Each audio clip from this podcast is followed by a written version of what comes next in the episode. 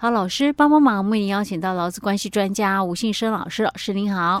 佳慧你好，听众朋友大家好。好，是我们今天继续来谈这个案例哈，这是发生在台中的一个呃，就是百货公司的柜姐呢，她呢这个指控这个公司啊，血汗公司啊，嗯、好，为什么呢？就是她第一个，她平常的工作时间都还蛮长的，而且他们那个专柜就只有她一个人呐哈，哎对，所以说她大概中间可能也没有什么休息时间。再来就是说，她其实最主要是因为她那个呃，就是她有有一次受伤了哈，嗯，然后跟公司。请病假，但是呢，这个公司在这段时间没有病假，没有给他半薪也就算了，他还要自己找人代班，嗯、这个代班费还要他自己出，嗯，等于我这段时间没有薪水哦，对，我还要。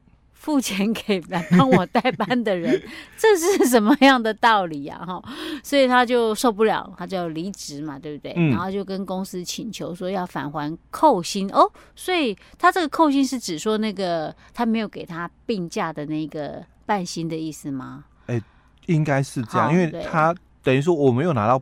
半薪以外哦，嗯、我还付给那个代班的月的这个薪资了嘛？哦，对对对，这个也算了哈。嗯，OK。那另外还是奖金呢？可能他因为有休息嘛，所以就没有一些那个，嗯、就是扣了一些奖金。对，还有加班费，因为他每天的工作时间都很长哈。嗯、等等，另外的话，他还请求了一个十万的精神抚慰金哦。对。不过后来法院只判公司要给六万多块，对，哇，那差很多嘞，差很大哦，因为他总共请求是三十五万呐，对，三三十五万里面十有十万是精神慰抚金，OK，那为什么会落差呢？哎，那就算没有这个十万块，他等于是说其他的他也请求了二十五万呐，对，那为什么会这样子呢？我们连一半都不到，对，我们就好好的来看一下，因为既然呃法院有。判决说要公司要给钱，就表示的确是公司在某一些方面亏待他，没错。可是为什么只有这些钱？对，很奇怪，金额落差真的非常非常的大哦。问题出在哪里？嗯，那我们就来看一下哦。他其实哦，第一个他有提到哦，这个工作太劳累，然后这个不慎受伤请病假哦。那因为他是在家里受伤的哦，他不是在工作的时候，对，所以不是职灾了。哎，对，不是职灾，所以我们。上一集也有提到，他只是讲说这个请假哦，没有依规定给半薪嘛，哦他也没有说他是那个，哎，对他也没有说是这个工作受的伤哦，因为不是嘛，当然不能这样讲哦。嗯，好，那但是哦，他有提到了，哎，我们每天工作时间非常的长，对吧？对。那我们到底哦加班这样子一天算下来，加班是几个小时？嗯，哎，那你就要知道公司的一个作业，嗯。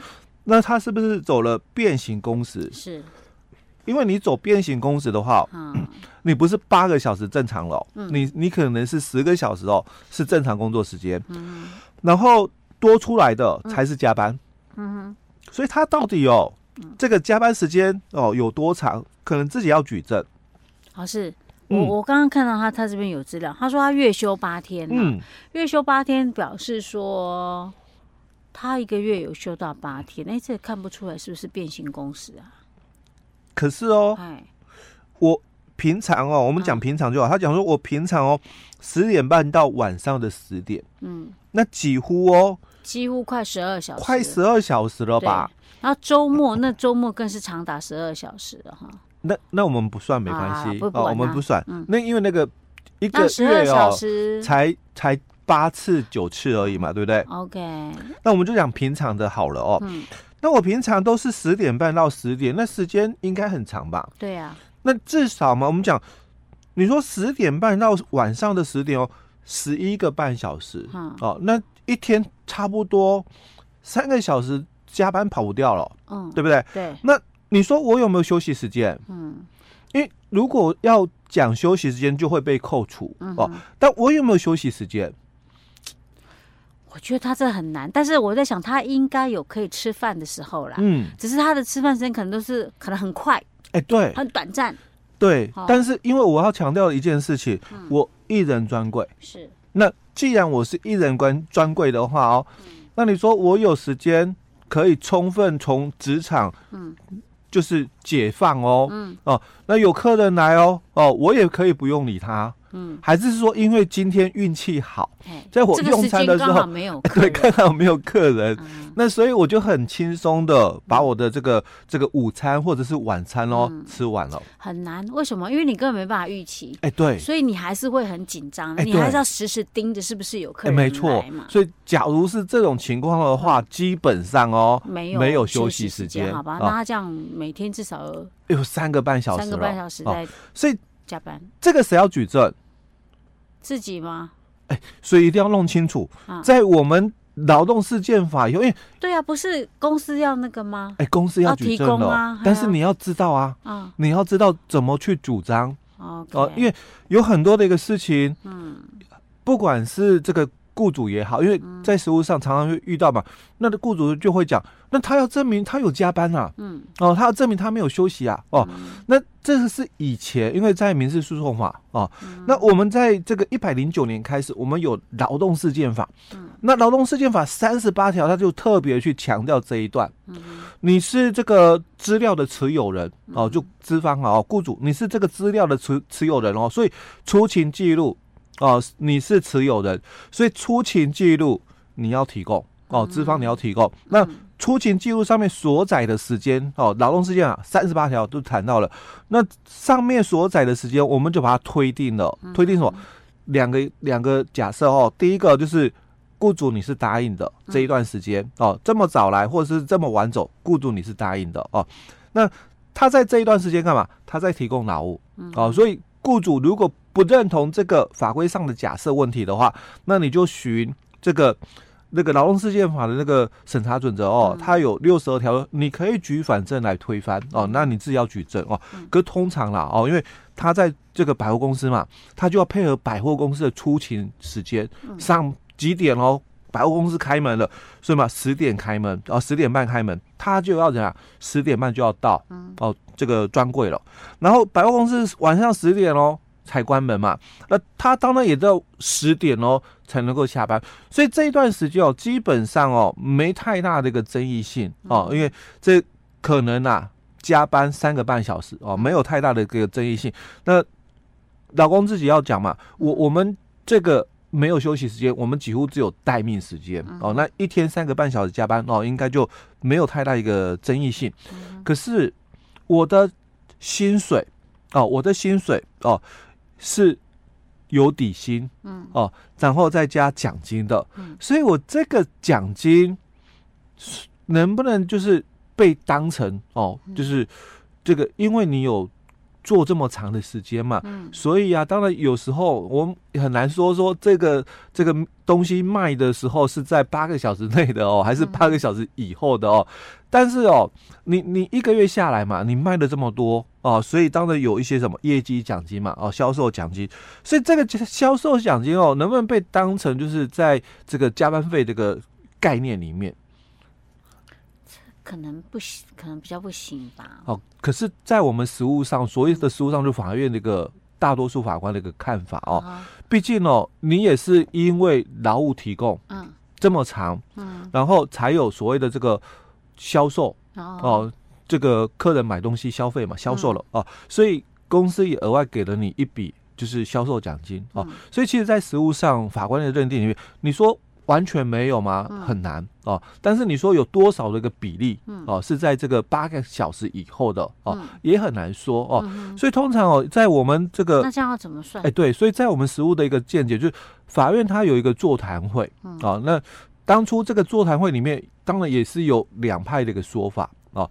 有一派的一个说法，后来被多数法官认同哦。所以大概我们也很习惯，就以这种的一个角度来看，他说。不用特别去，就是强调哦，这个科目的一个问题哦，那我们就看总额。所以你这个月领的薪水嘛，而有可能这样四万块，有可能五万块哦。好，所以他说以总额来看，那也不用特别去在意科目的一个问题哦，就你的薪资单里面，因为服务业嘛，很少有什么科目哦，像工厂的那个。管理的话，可能科目就很多哦，嗯、所以他说也不用特别太去计较科目的一个部分，我们就看总额。那那这样的意思就是把那个业绩奖金算、欸、对，算进来了，算是那工资喽。哎，对，所以他算总额的时候就提到，就是说，假如你这个总额哦，然后用基本工资来算，嗯、哦。第一个基本工资加上你用基本工资去算，我们刚刚讲三个半小时的部分哦，嗯、再加上就是你可能用基本工资去算哦，你可能是不是有休息日加班的问题？嗯，哦，可是我们这个案例里面哦，它大概啦就规定月休大概有八天了哦，嗯、那所以你说有没有休息日？哦，应该是有，可是因为有时候四周五周的问题哦，嗯、那超过的也是加班嘛哦，所以就。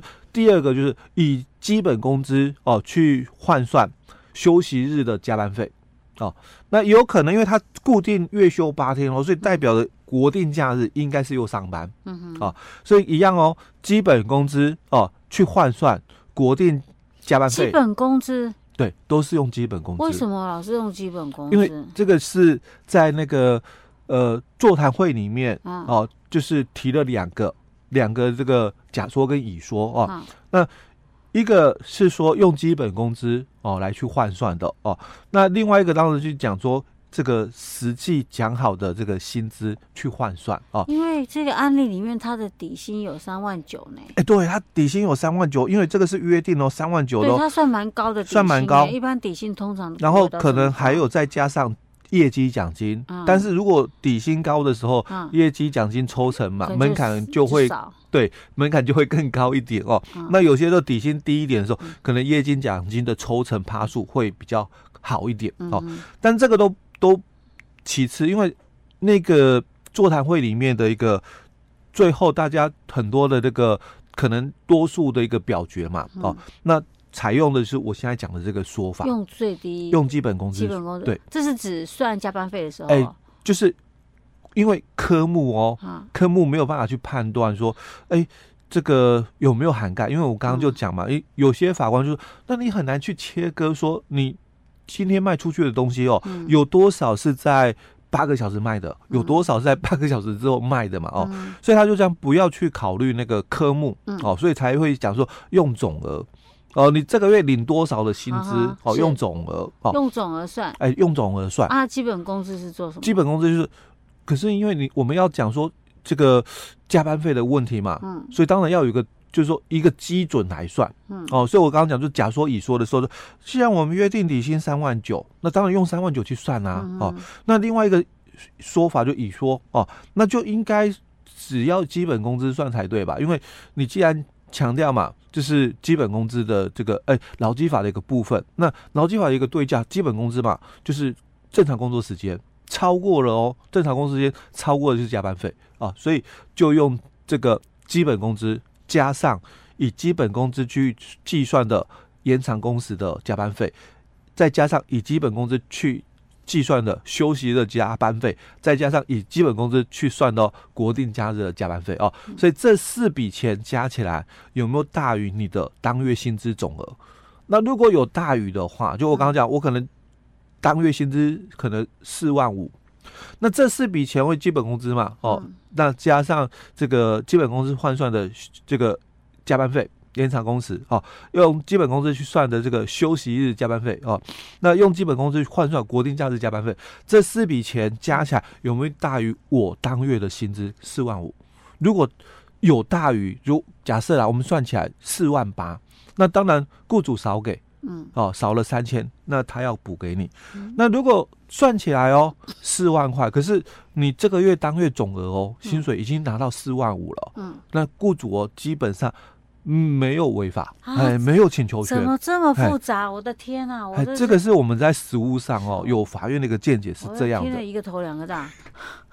所以为什么在这个案例里面哦，嗯、就我们明明看到哦，嗯、他这个工作时间这么长，十点半到十点嘛，对不对？嗯、那他的底薪三万九啊，如果要以这个三万九来算这个加班费的时候，嗯、应该金额。就像他所主张的哦，差不多要这个二十五万这么多才对哦。所以我们下一集再跟大家解谜吗？对，好。